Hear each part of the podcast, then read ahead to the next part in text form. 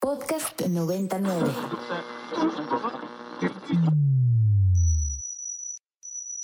Ingresando código de acceso. Verificando permisos. Trazando ruta. Novena dimensión. Acceso temporal. Autorizado. Abriendo portal en 5, 4, 3, 2, 1.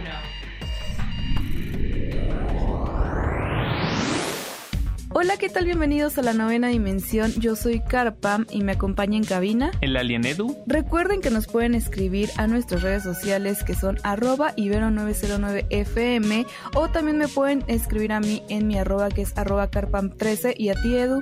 Arroba alien-edu. Novena dimensión. Cuadrante calculado. 1, 1, 1, 0, 0, 0, 1, 1, 0, 1. Y pues bueno, marzo, Edu, como sabemos, es un día importante en lo que a las mujeres respecta, porque bueno, el 8 de marzo tenemos el Día Internacional de la Mujer y el 9 de marzo pues es directamente el movimiento del paro. Así que pues marzo generalmente gira en torno de cuestiones feministas, en apoyo a la mujer, etcétera. Y pues bueno, dentro de los esports esto no es la excepción, porque resulta que Guild, el club de esports del exjugador David Beckham, ha anunciado que va a tener su propio equipo femenino para el juego de CS Go. Y esto, bueno, es algo importante porque se ha, se ha hablado muchísimo sobre los equipos eh, femeninos dentro de diferentes títulos. Y pues bueno, el, pues eh, en este equipo han decidido, pues con motivo del 8M, lanzar un, un equipo femenino que está conformado por Anne Lau, Laurinovica, espero pronunciarlo bien. Kaya Holmen, Marita Siljan Sorensen, Thea Evensen y Lina Clareson y pues bueno ellos son estas cinco integrantes eh, que pues van a estar formando parte de, este equipo y que pues bueno lógicamente están muy apoyadas por el equipo etcétera. Y por otro lado Edu, tenemos también que otro equipo sumado también a este está haciendo su equipo o su selección femenina y estoy hablando nada más y nada menos que de G2 este equipo que también tiene un, un team en, el, en la liga de, de Rainbow Six que por cierto así nada más como, como una mención pues ya también ahora están pensando en su equipo eh, femenino para otro título, Edu. Esto también es muy importante porque lo están pensando para Counter-Strike 2 o también incluso para el CSGO, igual que el otro equipo. Y pues bueno, finalmente decidieron juntar a chicas para que formen parte de pues de una dupla, ¿no? Que es como el team que tienen para este título. Y las chicas son Anastasia Casey Kovistina, oh my god, de los nombres, y Olepskandra Manka Krupske. No puedo pronunciar los nombres, pero bueno, estas chicas van a estar formando parte de este Team Edu. Sí, tienen como nombres, yo creo que de allá, de, de como de toda la región de Rusia.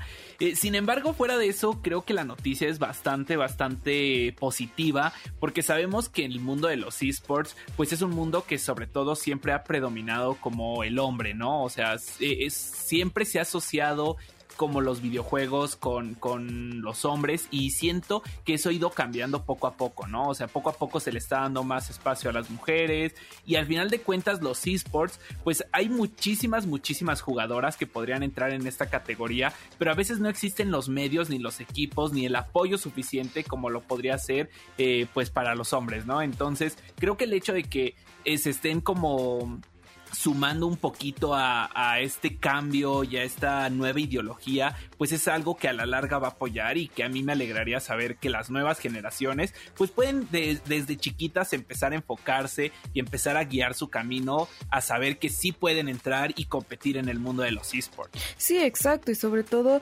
que se estén generando equipos femeninos en diferentes regiones del mundo me parece bastante bueno. Sin embargo, a mí sí me llama un poco la atención y no sé si...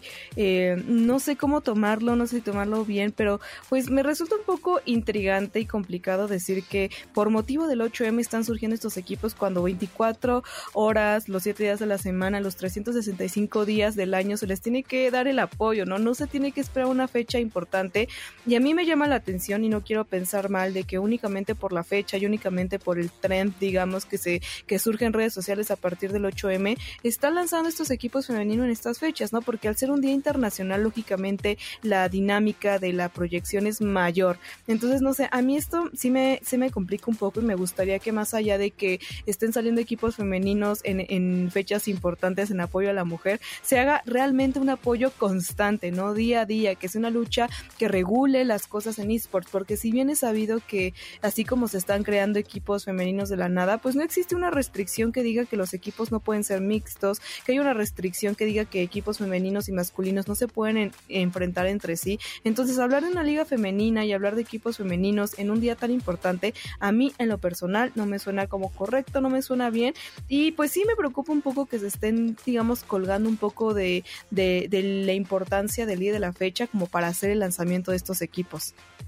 Totalmente de acuerdo, Car. Siento que pues eh, también se ha dado ciertos casos en los que, bueno, a veces se hace un equipo femenil y esto sirve como para la visión que se tiene de, tal empresa o de tal equipo, pero al final pues eh, terminamos perdiéndole un poco la pista a ese equipo y al final no sabemos eh, si siquiera lo siguieron apoyando tiempo después de la fecha, si el equipo se permanece.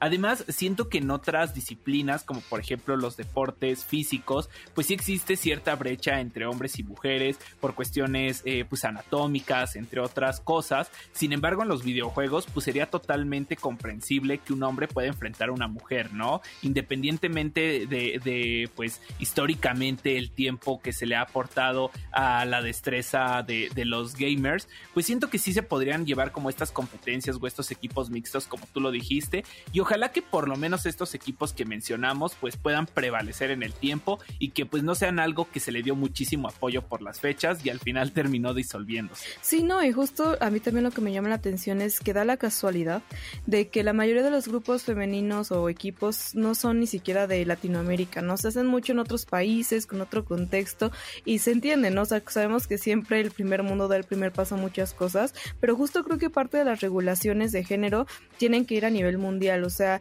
por ejemplo, existe la FIFA, ¿no? Que regula todo lo que tiene que ver con el fútbol directamente, existe el NBA, etcétera, etcétera, etcétera, por mencionar algunos, pero creo que debe haber una legislación ya formal para los esports. Si bien dentro de los esports existen muchísimos títulos, al final del día son eso, videojuegos, ¿no? Creo que siguen el mismo contexto, si sí cada videojuego tiene una dinámica diferente, estrategias distintas, historias, etcétera, pues creo que el formato es el mismo, equipos que se enfrentan en un videojuego, en una arena y, tanta, ¿no? Suman puntos y califican, ganan, etcétera. Entonces, como que una liga que regule todo este tipo de situaciones de manera formal y de manera como muchísimo más, digamos, organizada, creo que hace falta y que, y que podría darle pie más a, cuestiones femeninas, ¿no? Bien es algo que se tiene que ir trabajando muchísimo más y que se le tiene que poner mayor atención, pues bueno, creo que es importante como que darle seguimiento y siempre lo he dicho, una legislación es importante.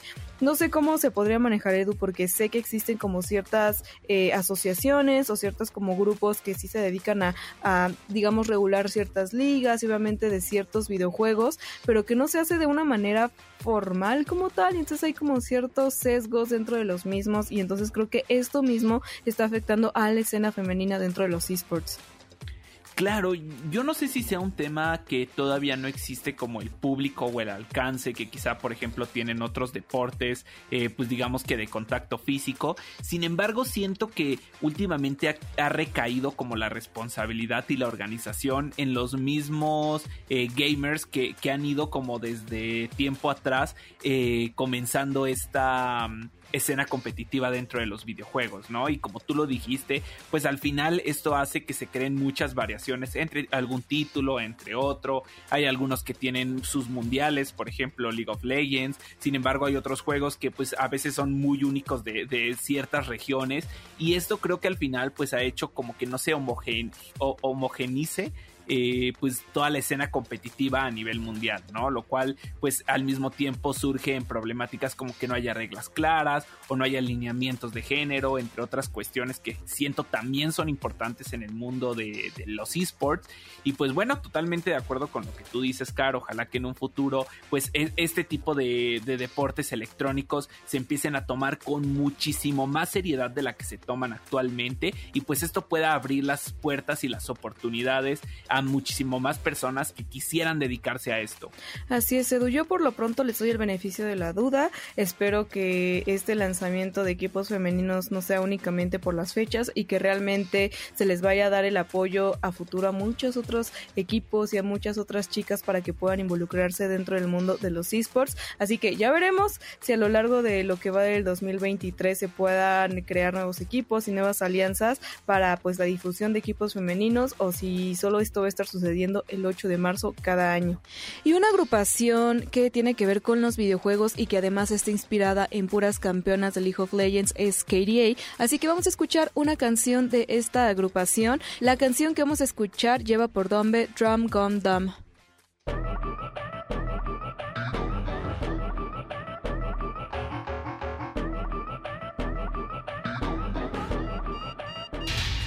Alerta de acceso.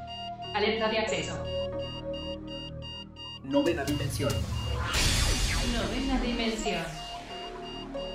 Alerta de acceso. Alerta de acceso. Acceso temporal. El portal está comenzando a sonar y eso quiere decir que ya está por cerrarse. Nosotros nos escuchamos mañana en punto de las 6:10 de la mañana. Bye. 3, 2, 1. Cerrando portal.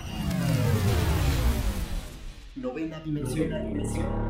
Para más contenidos como este, descarga nuestra aplicación disponible para Android y iOS o visita ibero909.fm.